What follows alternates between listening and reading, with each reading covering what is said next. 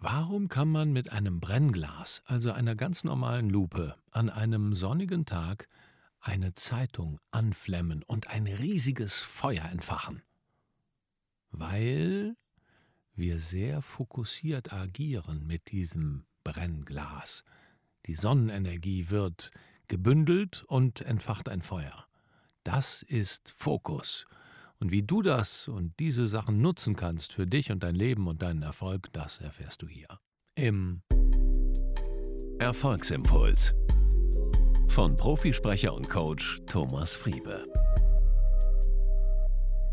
Hey, schön, dass du wieder dabei bist, hier im Erfolgsimpuls und wir wollen uns heute mit dem Thema Fokus beschäftigen.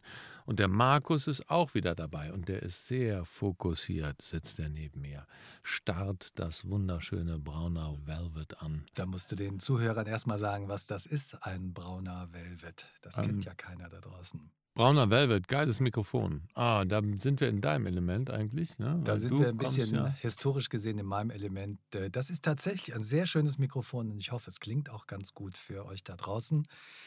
Ja, dann sage ich auch mal Hallo. Liebe Leute, schön, dass ich heute wieder dabei sein darf. Der Thomas hat mich eingeladen, hat mich gefragt, ob ich heute an seinem Podcast nochmal teilnehmen möchte. Dann, das mache ich natürlich sehr gerne. Okay, um, um das jetzt mal vorwegzunehmen, du wirst jetzt immer dabei sein. Wenn das dein Wille ist? Mein Weg. Nein, mein Wunsch. Mein sehnlichster Wunsch.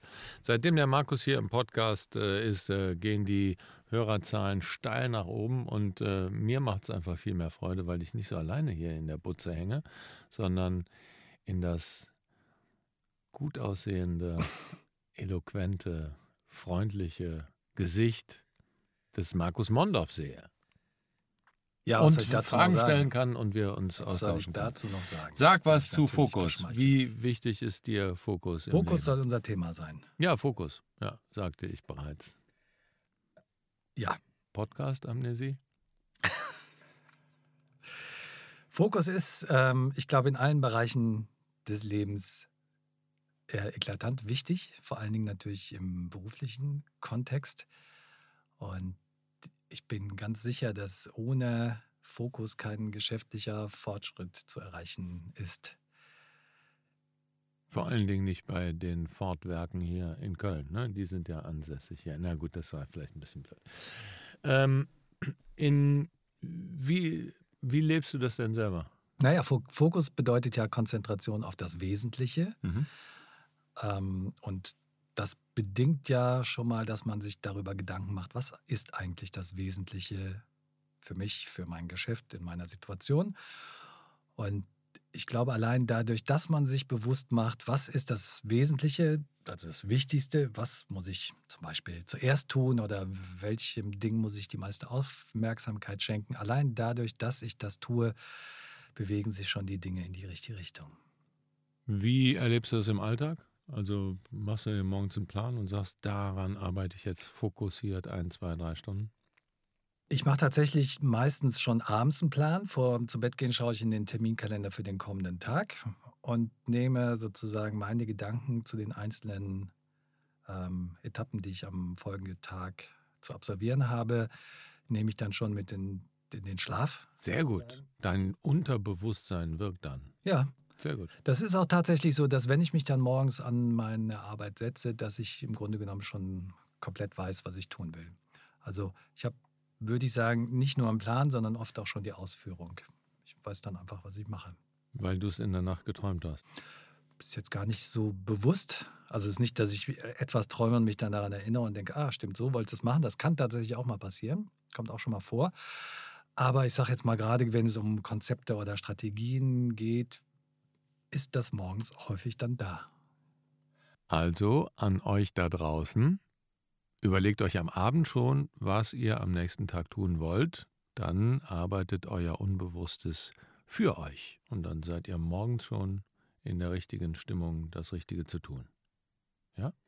Ja, ich finde das auch einen ganz wohltuenden Prozess, denn ich erlebe das so, dass ich mich natürlich dann innerlich auf die Aufgaben des Tages vorbereite Und das hat nicht nur den Nutzen, dass ich dann sozusagen weiß, was äh, zu tun ist, sondern ich kann dann auch ganz beruhigt einschlafen, weil ich habe ja schon äh, eine Vorausschau auf den kommenden Tag gehabt und weiß so im Prinzip, was mich erwartet und wo ich noch mal ein bisschen mich darauf vorbereiten muss oder vielleicht, was ich noch nachlesen muss oder mit wem ich noch sprechen muss, um alle Informationen zusammenzubekommen. Also das hilft mir, geruhsam zu schlafen und entspann, entspannte, die entspannte Nacht zu verbringen.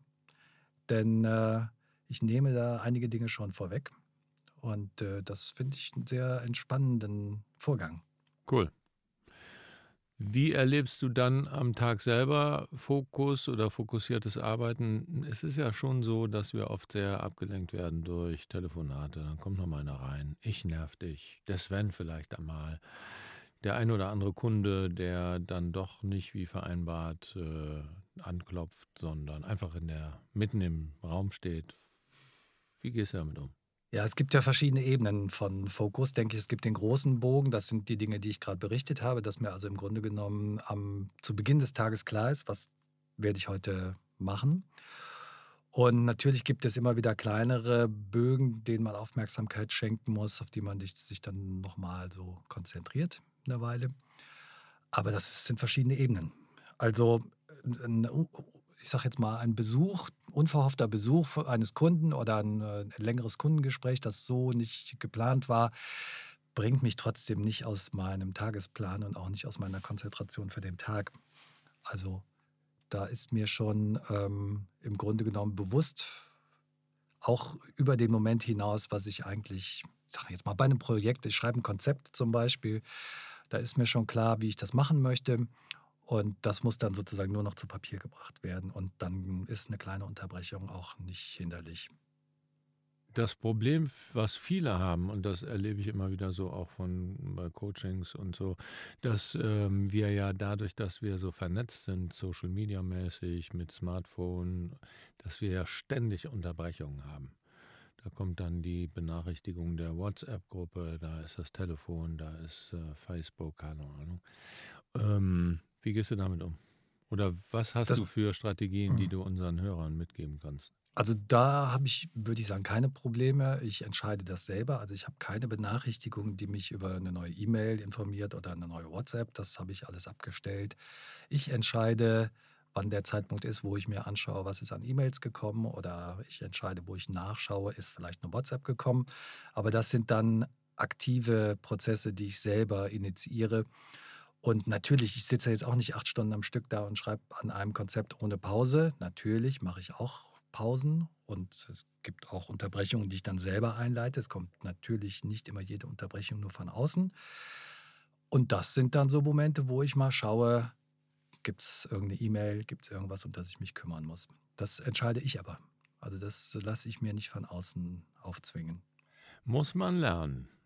Gerade bei Jugendlichen merke ich das immer wieder und bei meinen eigenen Kindern, dass ich äh, denen das schon auch beibringen muss und auch mit gutem Beispiel vorangehen muss, um zu zeigen, dass wir die Initiatoren sind und nicht nur in den reaktiven Modus kommen. Ne? Sonst bist du halt weil die meisten stellen die Benachrichtigung nicht ab, habe ich das Gefühl.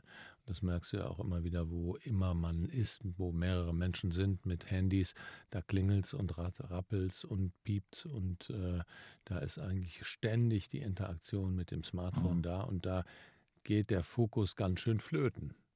Und das ist, glaube ich, ein Phänomen, was äh, aktuell und was in der Zukunft sicherlich auch noch schlimmer wird oder stärker wird, dass wir bewusster arbeiten müssen und bewusster uns ähm, dafür entscheiden, eine Auszeit von diesen Dingen zu nehmen. Naja, es hat ja auch viele Vorteile. Also es ist einfach ein unheimlich schnelles Kommunikationsmittel. Ich sage jetzt mal WhatsApp zum Beispiel. Ähm, das haben wir früher nicht gekannt. Dass wir so schnell Informationen einholen können oder, ne, ich sage jetzt mal, einen Status von irgendwas abfragen können. Das hat ja auch viele Vorteile. Ich denke aber, dass wir letzten Endes dennoch die Hoheit darüber haben müssen, wann wir das machen. Und gerade wenn wir Phasen haben, wo wir uns konzentrieren wollen und wo wir uns in unserem Fokus bewegen wollen, dann ähm, ist das, glaube ich, höchstes Gebot, dass man das selber entscheidet. Ja. Und also bei mir geht es sogar noch einen Schritt weiter, wenn ich jetzt wirklich, äh, wir sind ja auch, wir haben ein größeres Büro mit mehreren Arbeitsplätzen, Ähm, wenn ich jetzt wirklich Ruhe brauche, dann ziehe ich mir durchaus auch einen Kopfhörer auf und mache mir eine sanfte Musik da drauf, dass ich tatsächlich von außen völlig abgeschottet bin und keine Störungen bekomme. Dann kann auch das Handy bimmeln, das würde ich dann nicht mitkriegen. Ja.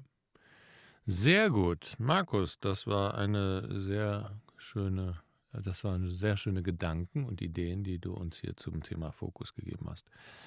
Ich äh, mache das ja ähnlich wie du und äh, ich erlebe das ja auch immer wieder im Vis-à-vis-Arbeiten mit dir, dass du sehr fokussiert bist. Deshalb äh, fand ich das eine, ein schönes Thema für unsere Zuhörer. Also seid fokussiert und ihr habt ja jetzt auch erfahren, wie ihr es am besten macht, äh, indem ihr selber entscheidet, wann ihr etwas macht und wann ihr ans Telefon geht und dass ihr, das empfehle ich grundsätzlich immer gerne, alle Benachrichtigungen ausschaltet. Auch am Rechner. Da kann man die Benachrichtigung ausschalten. Und wenn ihr Mac-User seid, dann gibt es da jetzt auch schon diese Nicht-Stören-Funktion. Oben rechts draufklicken, Nicht-Stören anmachen und das am besten für den ganzen Tag.